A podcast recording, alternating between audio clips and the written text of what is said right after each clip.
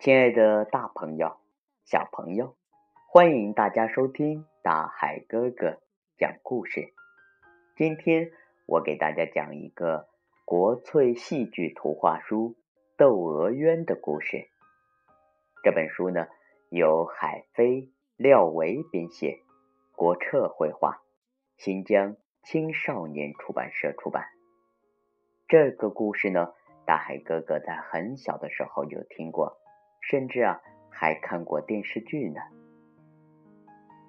话说元朝年间，楚州某地有一个叫窦娥的年轻女子，在丈夫过世后啊，和婆婆蔡氏相依为命。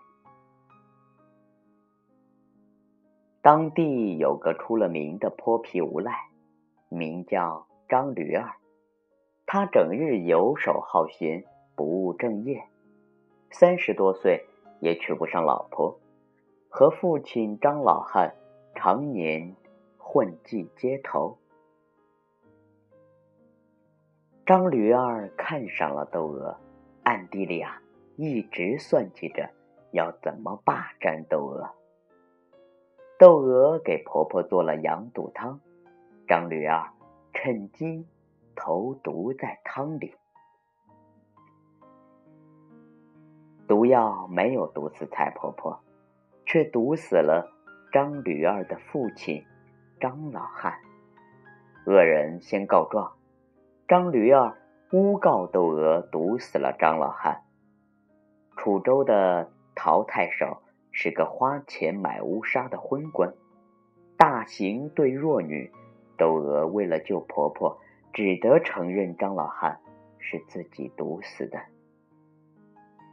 窦娥被判了死刑，临刑前仰天长叹：“冤，冤，冤！”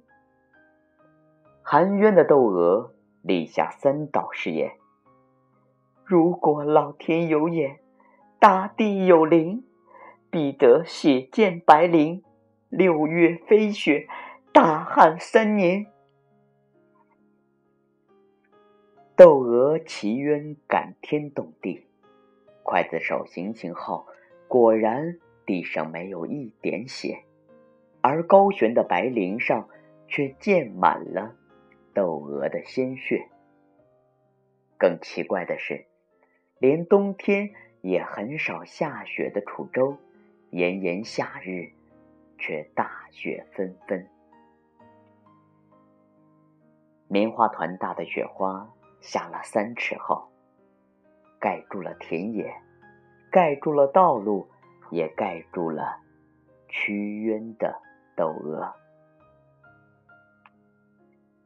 而之后的三年呢，楚州滴雨未下，大旱成灾。一传十，十传百，窦娥血溅白绫。楚州六月飞雪，大旱三年的奇事，人人皆知。窦娥奇冤传到朝廷，顿时朝廷上下人人震惊。皇帝立即派钦差重审窦娥一案。窦娥的冤情终于大白于天下，楚州境内呢，普降大雨。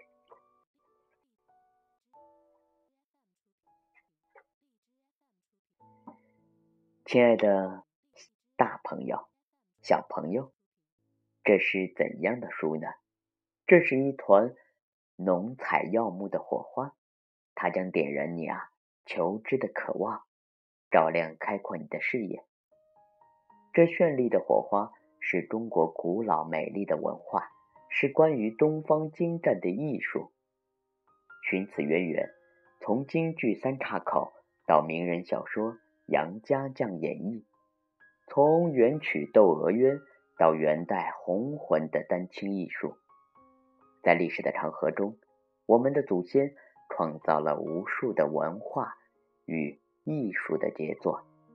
这些杰作代表了中华民族的文明，它们绵延传承，世世代代生生不息。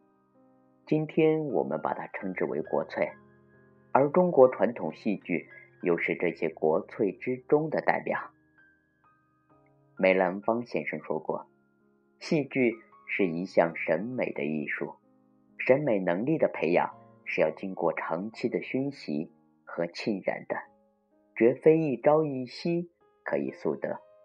优秀的审美能力是高尚情操的重要组成部分，而培养审美能力、塑造高尚情操，其中一条坦途，就是在小的时候多多学习中国传统文化。”多多接触国粹艺术，因为了解了，所以热爱它；因为热爱了，所以把它留在了心里，故此可以享用一生，得意一生。亲爱的大朋友、小朋友，感谢大家收听大海哥哥讲故事，也感谢您对大海哥哥讲故事的转发。好了，我们啊，明天见。